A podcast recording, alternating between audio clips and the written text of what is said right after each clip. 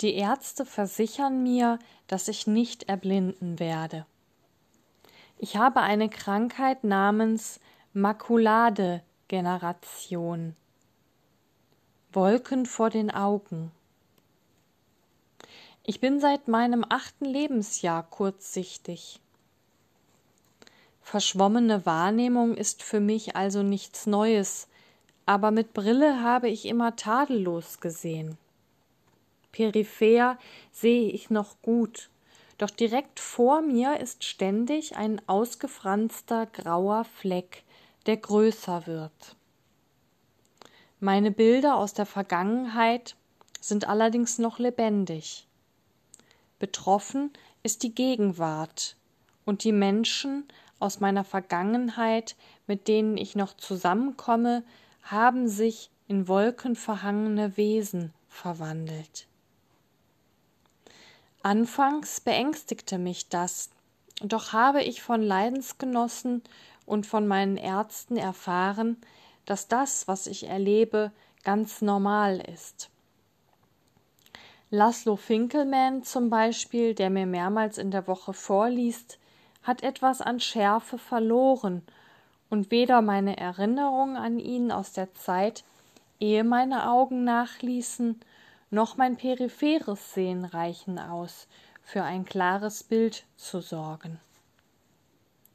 Ich kann sagen, wie Laszlo aussieht, weil ich mich noch an die Worte erinnerte, erinnere, mit denen ich ihn mir immer beschrieb. Schmales, blasses Gesicht, ein hoher Busch blonden Haares, das senkrecht nach oben steht, eine dunkle Brille mit breitem Gestell vor kleinen grauen Augen. Doch wenn ich ihn heute direkt ansehe, wird sein Gesicht einfach nicht scharf und die Worte, die ich früher benutzte, hängen in der Luft. Der Mensch, den sie beschreiben sollen, ist die verschwommene Version eines früheren Bildes, das ich mir nicht mehr vollständig ins Gedächtnis rufen kann, weil meine Augen zu müde sind, als dass sie ihn ständig von der Seite mustern könnten. Ich verlasse mich mehr und mehr auf Laszlos Stimme. In dem gleichbleibenden, ruhigen Ton, in dem er mir vorliest, habe ich neue Seiten seiner kryptischen Persönlichkeit entdeckt. Echos von Gefühlen, die ich nie auf seinem Gesicht gesehen habe. Obwohl meine Augen entscheidend für meine Arbeit waren, ist schlechtes Sehen noch immer besser als Senilität. Ich sehe nicht mehr gut genug, um durch Galerien zu streifen oder in die Museen zurückzukehren, um mir Werke anzusehen, die ich in und auswendig kenne. Doch habe ich einen Katalog erinnerter Gemälde im Kopf, in dem ich blättern kann und gewöhnlich das benötigte Werk finde. In den Vorlesungen habe ich den Gebrauch des Lichtzeigestocks bei Dias aufgegeben und statt auf Einzelheiten zu zeigen, weise ich auf sie hin. Mein derzeitiges Mittel gegen Schlaflosigkeit ist die Suche nach dem geistigen Abbild eines Gemäldes und das Bemühen, es wieder so klar wie möglich zu sehen. Seit kurzem rufe ich Piero della Francesca auf. Vor über 40 Jahren habe ich meine Dissertation über sein De Prospectiva Pingendi geschrieben, indem ich mich auf die strenge Geometrie seiner Gemälde konzentriere die ich einst so genau analysiert habe, schütze ich mich vor anderen Bildern, die aufsteigen, um mich zu quälen und wach zu halten. Ich vertreibe damit die Straßengeräusche ebenso wie den Eindringling, den ich mir auf der Feuerleiter draußen vor meinem Zimmer lauernd vorstelle. Die Methode funktioniert. Gestern Nacht begannen die Holztafeln von Urbino in meine Halbschlafträume überzugehen, und kurz darauf schwand mir das Bewusstsein. Seit einiger Zeit muss ich gegen Ängste ankämpfen, wenn ich allein im Bett liege und einzuschlafen versuche. Mein Geist ist eher gewachsen, doch mein Körper fühlt sich kleiner an als früher, so als würde ich stetig schrumpfen. Mein fantasiertes Kleinerwerden hängt vermutlich damit zusammen, dass ich älter und verwundbarer werde. Der Lebenskreis beginnt sich zu schließen, und ich denke häufiger an meine frühe Kindheit, an das, woran ich mich aus der Mommsenstraße 11 in Berlin noch erinnere.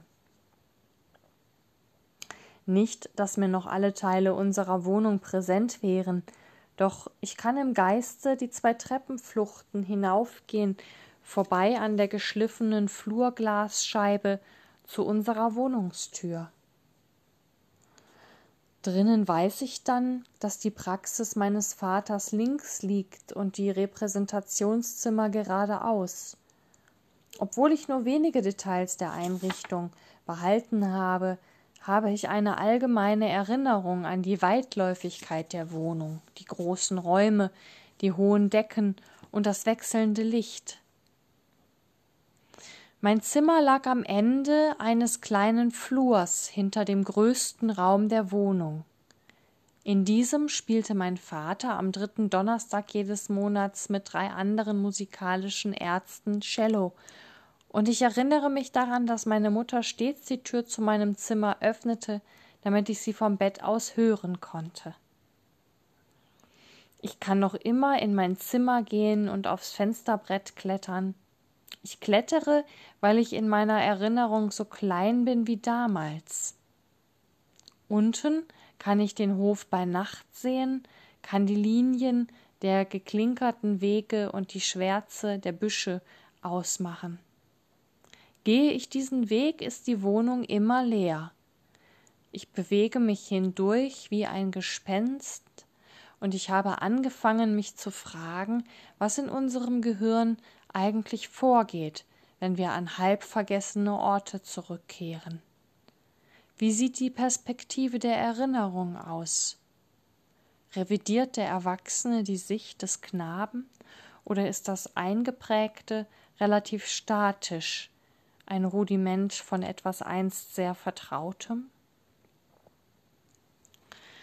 Ciceros Redner geht durch weiträumige, hell beleuchtete Zimmer, an die er sich erinnert, und legt Wörter auf Tische und Stühle, wo sie leicht wiederzufinden sind. Zweifellos habe ich der Architektur meiner ersten fünf Lebensjahre ein Vokabular zugeordnet. Ein durch das Denken eines Mannes vermitteltes Vokabular, der von dem Schrecklichen weiß, das kommen sollte, nachdem der kleine Junge die Wohnung verlassen hatte. In unserem letzten Jahr in Berlin ließ meine Mutter im Vestibül Licht brennen, um mich vor dem Einschlafen zu beruhigen. Ich hatte Albträume und wachte oft von einer würgenden Angst und meinen eigenen Schreien auf. Nervös war das Wort, das mein Vater benutzte. Das Kind ist nervös. Meine Eltern sprachen nicht mit mir über die Nazis, nur über unsere Umzugsvorbereitungen, und es ist schwer zu sagen, in welchem Maße meine kindlichen Ängste mit der Angst zusammenhingen, die damals jeder Jude in Deutschland empfunden haben muss. So wie meine Mutter es erzählte, war sie völlig unvorbereitet gewesen. Eine Partei, deren Programm absurd und verachtenswert erschien, hatte sich plötzlich und unerklärlicherweise im Lande breit gemacht. Sie und mein Vater waren Patrioten und betrachteten den Nationalsozialismus als etwas ausgesprochen Undeutsches. Am 13. August 1935 fuhren meine Eltern und ich nach Paris ab. Von dort reisten wir nach London weiter. Für die Zugfahrt hatte meine Mutter Butterbrote eingepackt. Schwarzbrot mit Wurst. Ich erinnere mich an das Butterbrot auf meinem Schoß, weil daneben auf einem zerknitterten rechteckigen Stück Wachspapier ein Mohrenkopf lag, gefüllt mit Vanillecreme und mit Schokolade bestreut. Ich habe keine Erinnerung daran, wie ich ihn esse, aber ich kann mich genau an meine Freude bei dem Gedanken erinnern, dass er gleich mein sein würde. Der Mohrenkopf ist lebendig. Ich sehe ihn im Licht des Abteilfensters. Ich sehe meine nackten Knie und den Saum meiner marineblauen kurzen Hose. Das ist alles, was mir von unserem Exodus in Erinnerung geblieben ist. Rings um den Mohrenkopf ist Leere, die mit den Geschichten anderer, mit historischen Zeugnissen, Zahlen und Fakten aufgefüllt werden kann. Erst ab dem Alter von sechs Jahren habe ich so etwas wie eine kontinuierliche Erinnerung, und da lebte ich schon in Hampstead. Nur wenige Wochen nach jener Zugreise wurden die Nürnberger Gesetze verabschiedet. Juden waren keine Bürger des Reiches mehr, und die Möglichkeiten, das Land zu verlassen, verringerten sich. Meine Großmutter, mein Onkel und meine Tante und ihre Zwillinge Anna und Ruth blieben da. Wir lebten schon in New York, als mein Vater herausfand, dass seine Familie im Juni 1944 nach Auschwitz deportiert worden war. Alle wurden umgebracht. Ich habe Fotos von ihnen in meiner Schublade meine Großmutter mit einem eleganten Hut mit Feder neben meinem Großvater, der 1917 in Flandern fallen sollte.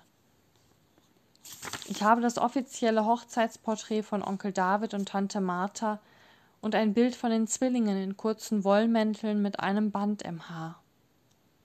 Martha hatte auf dem weißen Rand des Fotos unter jedes der Mädchen den Namen geschrieben, damit sie nicht verwechselt werden konnten. Anna links, Ruth rechts. Die schwarz-weißen Gestalten auf den Fotos mussten mir die Erinnerungen ersetzen, und doch hatte ich immer das Gefühl, ihre anonymen Gräber seien ein Teil von mir. Das damals Ungeschriebene ist in mein Ich eingeschrieben.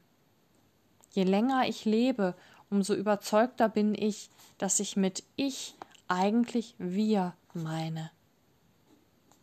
Auf Bills letztem vollendeten Porträt von Violet Blom war sie nackt und abgezehrt.